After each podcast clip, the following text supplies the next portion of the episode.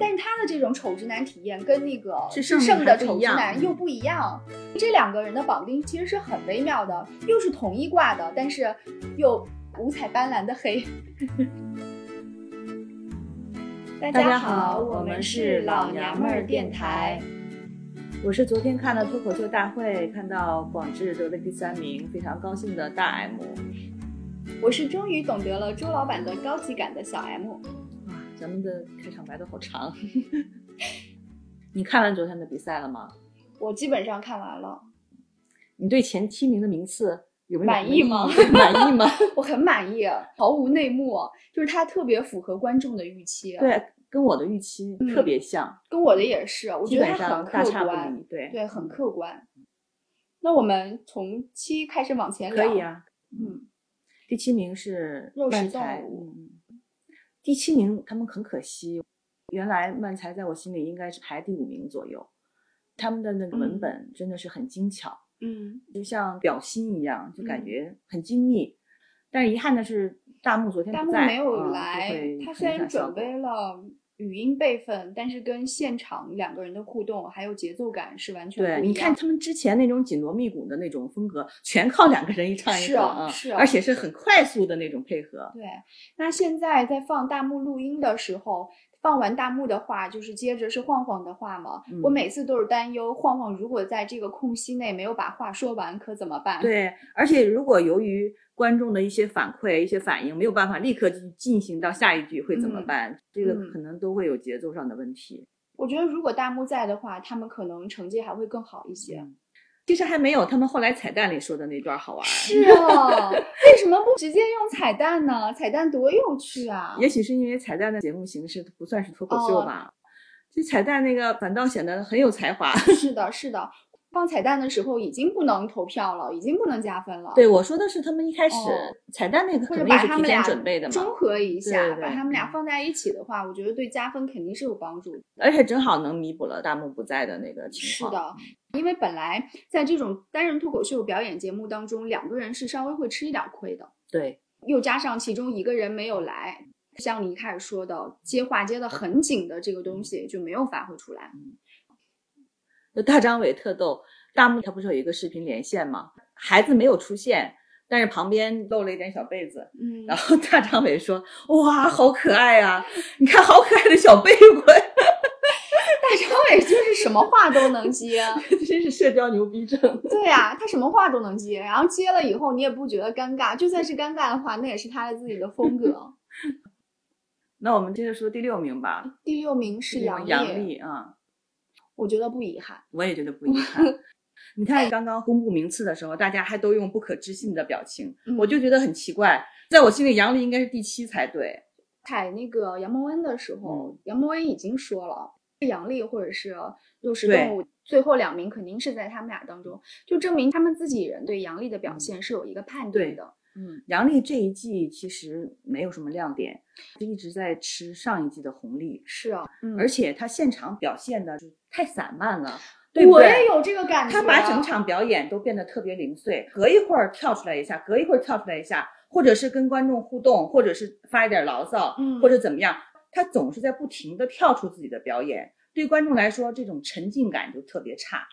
而且他对于说自己是脱口秀女王，对或者说嗯说自己是强者、胜者的这一方面渲染的有点过于多了。嗯虽然你会觉得这么说也没有什么不妥，嗯是他的一个特色、一个素材，但是持续时间说了长之后的话，给人的感觉就会有一点弄假成真之感。他可以在表演前说，也可以在表演后说，但是他不应该让它是这种观点贯穿的贯穿整个表演。是啊，嗯，还是有精彩点的。我觉得最绝的是他跟他弟弟说，他弟弟嗯说只有我生的孩子才能姓杨。他说：“只有我生的孩子才能确认是我的。”他这个点肯定是有实力的。他真的是有实力的。我记得嗯他刚出来的时候还没有这种女战士人设的时候，嗯我就非常喜欢他，包括上一季我也很喜欢他。但是他这一季，咱们确实是在吃老本。咱们只从表演的程度来讲，他确实是在吃上一季的红利。他可能确实是遭遇了一些网暴啊或者怎么样，但是呢，也享受到了这些东西带来的一些名和利。所以既然要这样，那你就只能承受这些嘛，对吧？对，最关键的还是表演嘛，他把这些东西掺杂到表演里太多了，感觉他不够认真这一季。我试图理解，当他面对这些网暴的时候，他可能是想以一个轻松戏谑的姿态来回应。既然你们这么说我，我就顺着往下说，他可能是有这个意图在里面的，但是这个度的话，就是稍微过了一点儿。而且他不停的在台上晃啊，然后笑啊，笑场啊，就这些的东西太多了。嗯，但是李诞也是这样的，但你看他晃来晃去，李诞的路子，我觉得他晃来晃去都像谁了？都像张博洋了，是啊，对吧？是啊。哎，嗯，但是他在说获奖感言最后一点跟观众答谢的时候，嗯，我还是有被感动到的。就像他自己说，他说很多时候这句话是一个水词儿，但是我今天现在说的时候是代表了我真实的情感表达。那个时候我是有被戳到的。我相信那段是他的心里话。嗯，我只是觉得他不应该把这些的情绪。贯穿在他的所有表演当中，还是往回收一点。对，你可以在，比如说他那段就是在获奖感言还是淘汰感言的时候说的，是那个时候说就很好。但是你每一场表演都要提到啊，你就是会审美疲劳。从他的第一场表演开始，一直到最后一场，这是贯穿始末。而且他把他的所有表演都打散了，这样的话没有那种很完整的沉浸感。嗯。这就显得不职业，你知道吗？嗯，这个我就一会儿想说，就是周奇墨在这方面特别职业化，一对比就觉得杨笠不够职业。杨笠很多时候在表达情绪。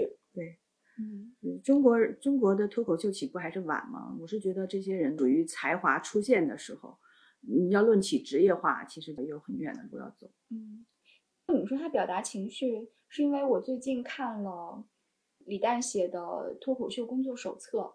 它里头很重要的一个部分就是在说，脱口秀演员其实表达的是情绪。对，那你看周奇墨，他难道没有表达情绪吗？他也表达情绪啊，他把所有的情绪，还有他的经历，还有他观察到的一些东西，他都是融在内容当中的，他不会单纯的去表达这些东西。是啊，也就是说，杨笠这一期的干货少了点儿，对，段子的扎实度少了点儿，所以不亏。对，不亏，不亏。实至名归，实至名归，第六名，实至名归，就是别没有什么可委屈的，大家还张大嘴就不可思议一样。我觉得那都是演出来的。其实大家，其实大家观众又不傻，所有的人都不傻，他们每个人大概演个什么样的水平，能到第几名，都门儿清。你看，虽然最后一场漫才因为有缺了一个人嘛，就是表演。不尽如人意，但是从整季来说，漫才肯定是超过他的，嗯，超过杨笠的。是啊，漫才肉食动物每一期的表现都很好。对，那接下来就到了第五名，呀，我很喜欢的智胜，我喜欢的智胜被淘汰了，但是也不亏，也不亏啊，也不亏，不亏不亏。但智胜，我觉得他的神奇之处，就像那个。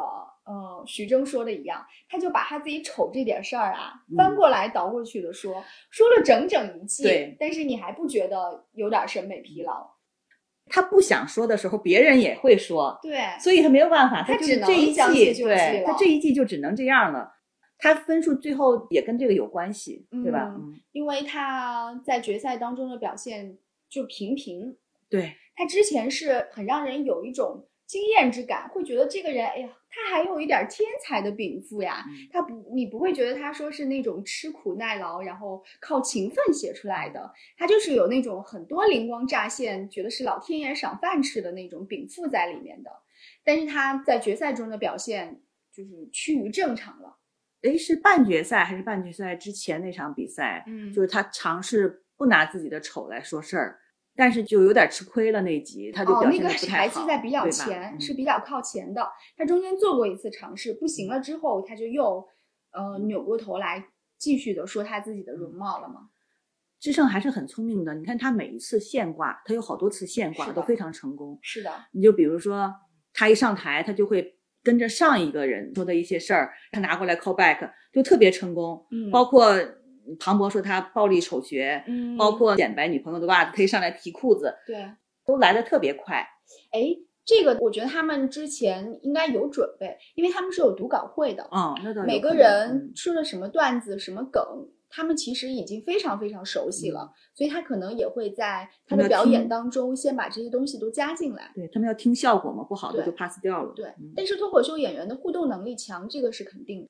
因为他们做线下的时候是要频繁的跟观众来互动的。嗯那有关智胜的丑呢？因为我们前段时间聊的时候，你说他丑到你了，现在呢有改观吗？还是的，我是觉得肯定会有一部分人对他的丑是有一嗯点点在意的。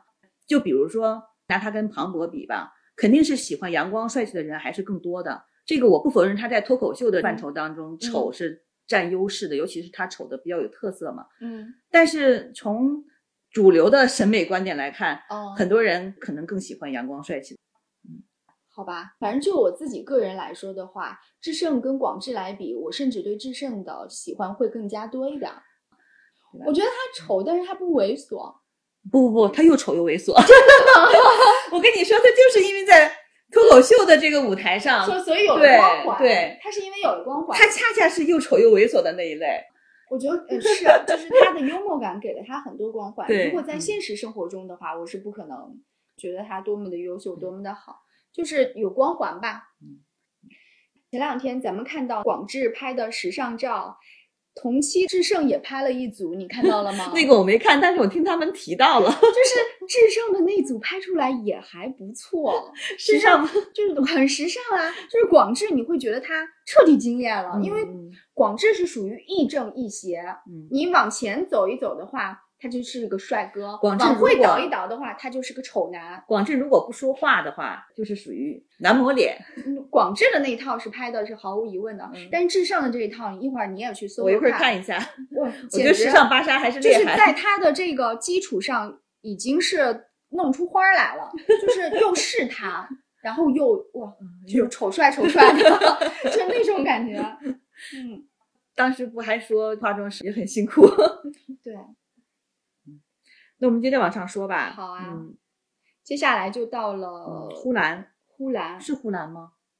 我都把呼兰给忘了。哎呼兰是第五名。那我们就来说呼兰吧，呼兰多多少少还是有点意难平的。嗯，他自己可能比较难接受。他自己特别想赢，他真的嗯太想赢了。嗯，他应该是没有料到自己的名次会那样是的他应该觉得自己会进前三的。他可能是跟庞博差不多的一个状态。这一期，嗯，太老的人还是会有点吃亏。他后几轮其实表现的很好，就是很稳定。就是呼兰已经彻底磨灭了我对他的那种关注度跟兴趣点。呼兰的问题还是表演不行，他的文本好，有洞见，嗯，这些都是他的优点。但是他的缺点非常明显，就是表演，这就像那种偏科一样。嗯你嗯，最后算成绩的时候，还是要总看分叠对，要是看综合成绩的吧。所以他现在的名次，我倒觉得也不是很冤枉，只不过是对于不亏。对对于喜欢他人他的人来讲，其实是有点意难平。但是从公平性上来讲，我觉得还哦 OK 吧。嗯是啊，但你看，其实评委对他的评价很高，嗯，就是说大家现在以能听懂呼兰的段子为为荣，就是说嗯我能欣赏得了这么高级的段子，那证明我自己的这个观影水准也是很高的。但是对呼兰的表现，我现在已经说不出什么话来了，比较无感。他们最后在进决赛最后一轮的时候，不是分数很接近吗？嗯好像当时谢娜没有给他开灯，嗯，然后很多人在赛后就开始骂谢娜嘛。嗯后来我就看到有人说是谢娜当时离开了现场一一点点时间，没有听到对，然后回来的时候拍灯时间就过了，然后哦谢娜就问说要不要把这个灯加上，李诞就说嗯算了吧，呼兰也说就不要了吧，可能就差这么一点点吧。嗯是啊，这就是缘分吧。嗯，我也说不出来更多的了。你一旦失去了跟他的缘分之后，你后几期你就很难再对找不回来了。我觉得杨蒙恩也是，即便是到了下一季的时候，他也很难再登顶了，老选手再给你新鲜感就很难了。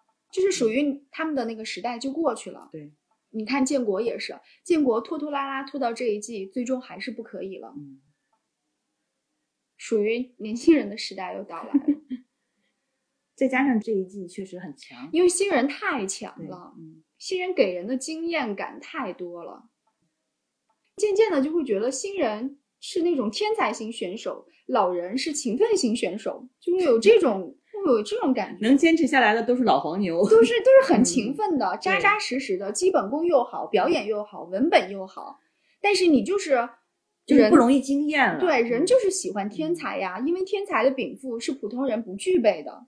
就比如说，不管是看什么节目，我都喜欢看海选阶段，嗯，你知道吗？因为你会亮点最对，你会你看到很新鲜的人，一个一个的上来，有各种特色，你会觉得很新鲜，很好玩等到最后越往后越往后，就其实就越没有这种新鲜感了。对的嗯，对的，没错。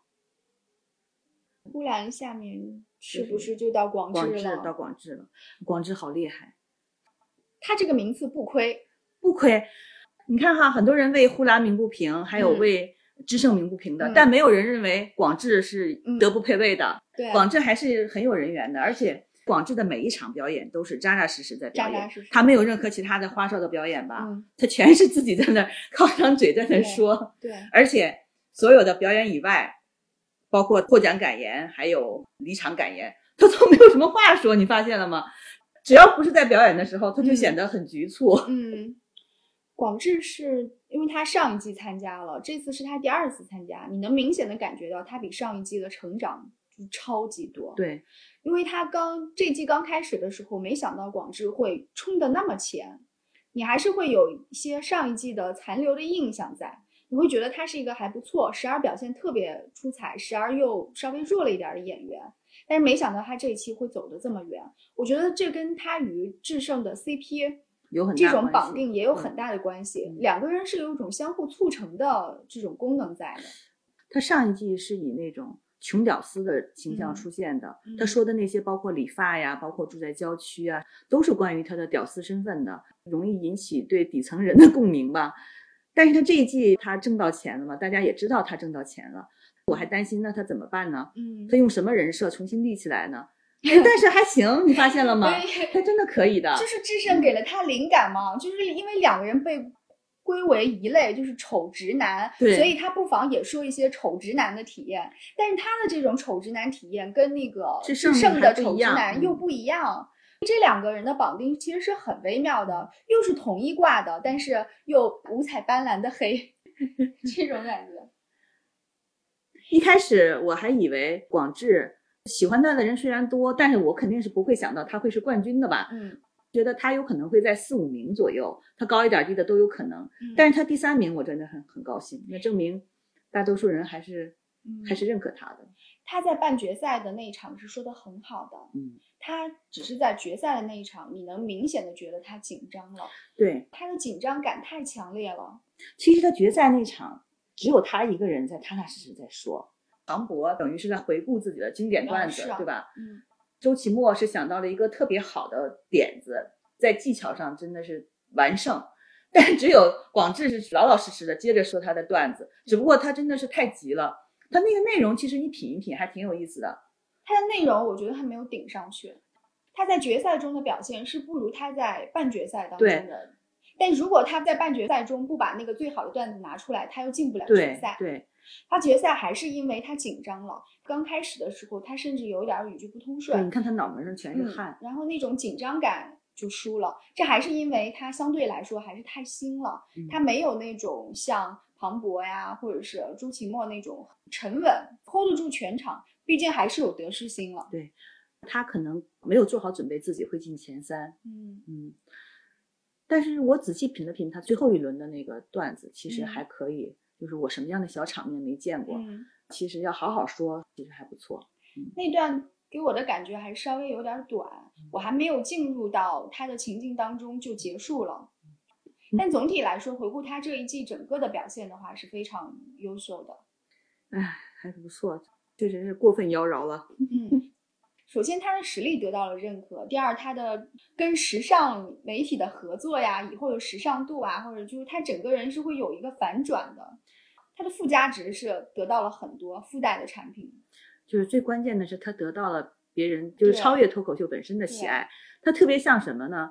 特别像韩剧当中村里的嗯小子，然后胡同里的大妈提到他，总会说一句：“哎呀，我们广智呀，如何如何，就会那样，对吧？”是啊，哎，该说庞庞博了。我对庞博的感情就跟我对呼兰的感情一样，我已嗯经快要说不出什么来了。庞博是陪你走过四季，走走的确实太长了。对，让我跟他就像老夫老妻，走到最后已经没有话说了。庞博是属于左手摸右手，对对他无感了。一个是没有话可说了，没有那种新鲜感。另外一点，庞博本身他是属于实力比较均衡的那一类，嗯，他没有特别突出的某一项，但是他综合实力其实是比较完整的。你觉得庞博帅吗？你要跟谁比呀、你放到明星堆儿里当然是一般人了，那但是你在脱口秀人比呢？当然帅呀就跟一般人比，还我始终帅气的，get 不到庞博帅的点。是帅气的，而且他是那种理工男的帅气。啊可能我不喜欢理工男的帅气吧你。看他脖子很长，腿也很长，还有喉结，而且都结婚七年了还没有发胖。好吧，他他他 帅不帅不是我们今天讨论的重点。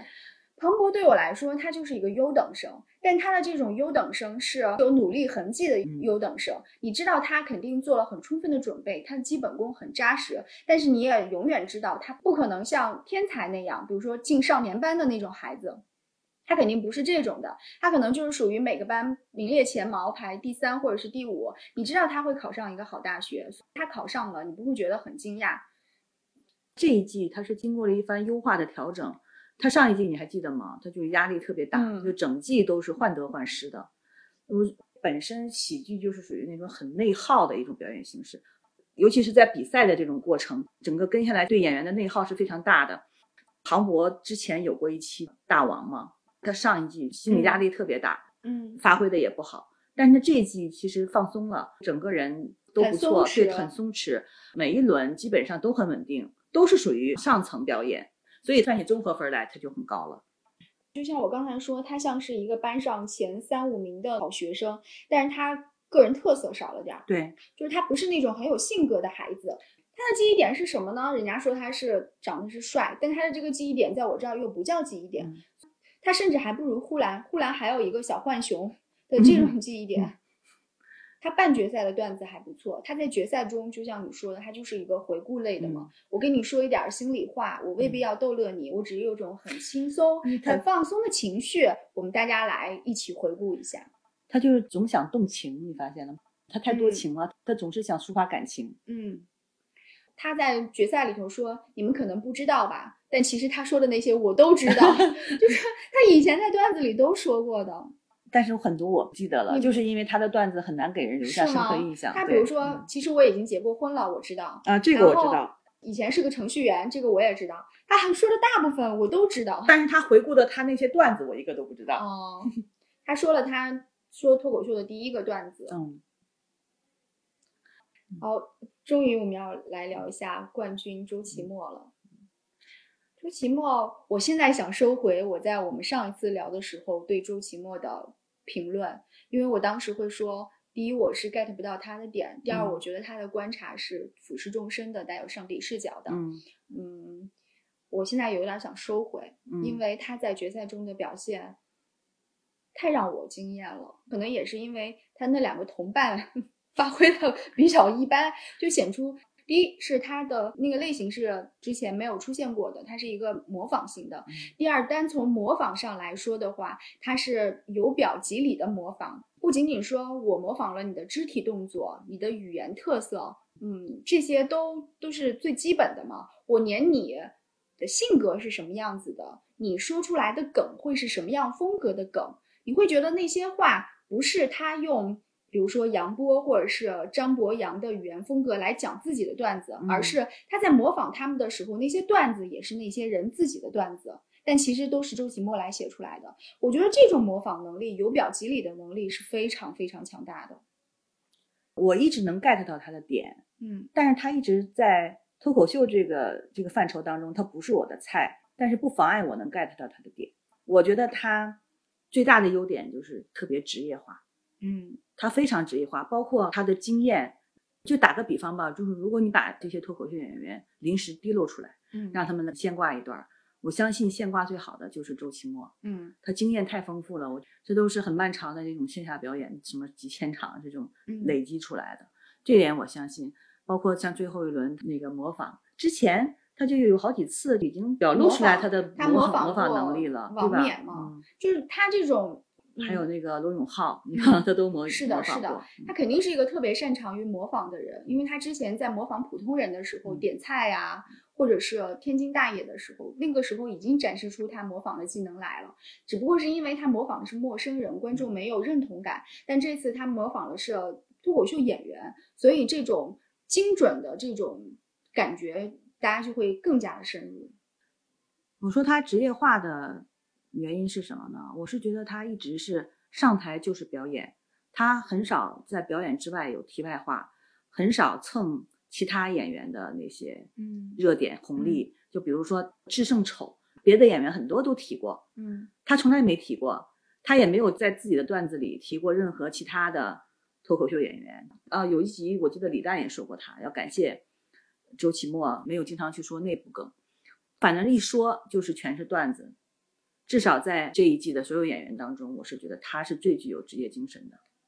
周奇墨他是有很多表演的部分在里面的嘛，嗯他来上一季来参加的时候，你会觉得他整个人的节奏感是很慢的，他在台上是不着不急的来讲他的段子，不像别的脱口秀演员对底下的观众察言观色，说哎这个场子怎么还不炸还不炸？但是周奇墨是，即便场子现在稍微有点冷，我也不着急，我要把我这个表演做到位。最后的结果会是什么样子的话，那我就留给观众了。他是没有这个急功近利的这份心思在里面的。我记得之前，呃，我看那个博邦尼他发了一条微博说，他之前有去看过周奇墨参加一个类似于喜剧大赛或者是脱口秀大赛，当然那个并不有名啊，那是一场竞技类的一场活动。周奇墨在决赛当中就讲了一个段子，是他跟他爸爸的故事，他在模仿他爸爸的那个语调。他说整个过程就是非常的缓慢，在不断的给你铺陈铺陈。嗯这放在别的脱口秀演员身上是不可能实现的，因为他会觉得观众是没有这个耐心来听我的。但是周奇墨就是非常沉得住气，我觉得周奇墨在这一点上，就像是脱口界当中的刘宝瑞，他可能会花整幅篇幅都在铺铺铺铺就是他非常然后最后给你抖出来一个包袱。是的，这个东西就是你看上一季观众就受不了嘛，嗯，所以他就很吃亏嘛。但这一季的话，其实他是有稍微改一下的，他知道我从一开始我就得让你炸，我一开始就给你发糖吃，我不能把糖留到最后，糖留到最后我的分也没了。都不给领校园拍灯的时间，那样的话，是啊嗯但是他现在已经渐渐的把观众的审美给扶持起来了，大家已经对他这一套很熟悉了。线上观众比起线下观众更急功近利，我必须得时时刻刻听到包袱，听到梗。对，所以他在一上来就说了他在线下已经千锤百炼的那个天津伯伯的那个段子，就说我我不要培育你们了，你我就是要你们赶紧笑了，因为上一季的那一套不行，对线上观众来说不行。但是他也有很多他的问题，就是他的很多段子其实是网络段子，这个是很多人听过的，就是包括那个 Listen to Bab，Listen to 嗯 Bab，、那个就是典型的网络段子。因为他线下他已经开过他的全国巡演了，嗯他在全国巡演的时候已经把那个段子说过了。这个东西也是一个脱口秀演员他在做线上跟线下时候，包括有的人他会在他自己的个人平台发段子嘛。嗯。就是说到这种重复性的问题是不可以避免的，嗯。他就是会把我在线下拿的段子拿到线上去说，包括其他的那些演员，他们在线下，呃，山羊脱口秀就是效果的那些演员，他们在山羊也都说过了以后拿拿到线上去说的，已经在现场听过的那些观众，他还在听的时候就会觉得，哎，这个你是已经说过的嘛，嗯，所以像周奇墨的话，他也会有这样的问题。包括我之前听另外一个脱口秀演员说，一个脱口秀演员一年的生产能力是有限的，很多人一年他只能做一个专场，他只能凑够一个小时的段子。这个是肯定的，包括他那些两千场什么的嗯，巡回演出，他不可能不重复的。嗯、他讲的是同一段内容。对，我说的那个是什么呢？我指的是不是说网络段子，而是网上有视频的，是是有一段真实视频的。是有一个人年轻人跳楼，然后一个大爷去劝他，这个是有一段真实哦的视频的。你说这事情是真啊，事儿，对对，但这个无所谓啊。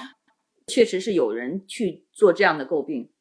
这个对我来说倒是不会伤害到我的这个情感，是因为他本来就是观察类的嘛。那他观察的每一个事情都是基于真实的事件、真实的生活中的场景。只不过是要是自己发生的事儿，自己观察、自己总结、自己表演，对观众来说可能会更有新鲜感嘛。但是如果是有人恰恰看过这一段网络视频，那就会觉得你这是属于拿来用的嘛。观众会对这件事情这么较真啊，有些人就会较真儿。真的吗？因为我觉得这是个公共素材，谁都可以说。那别人没有说过，那我就先对，而且每个人你表演他是有每个人的表演风格的嘛。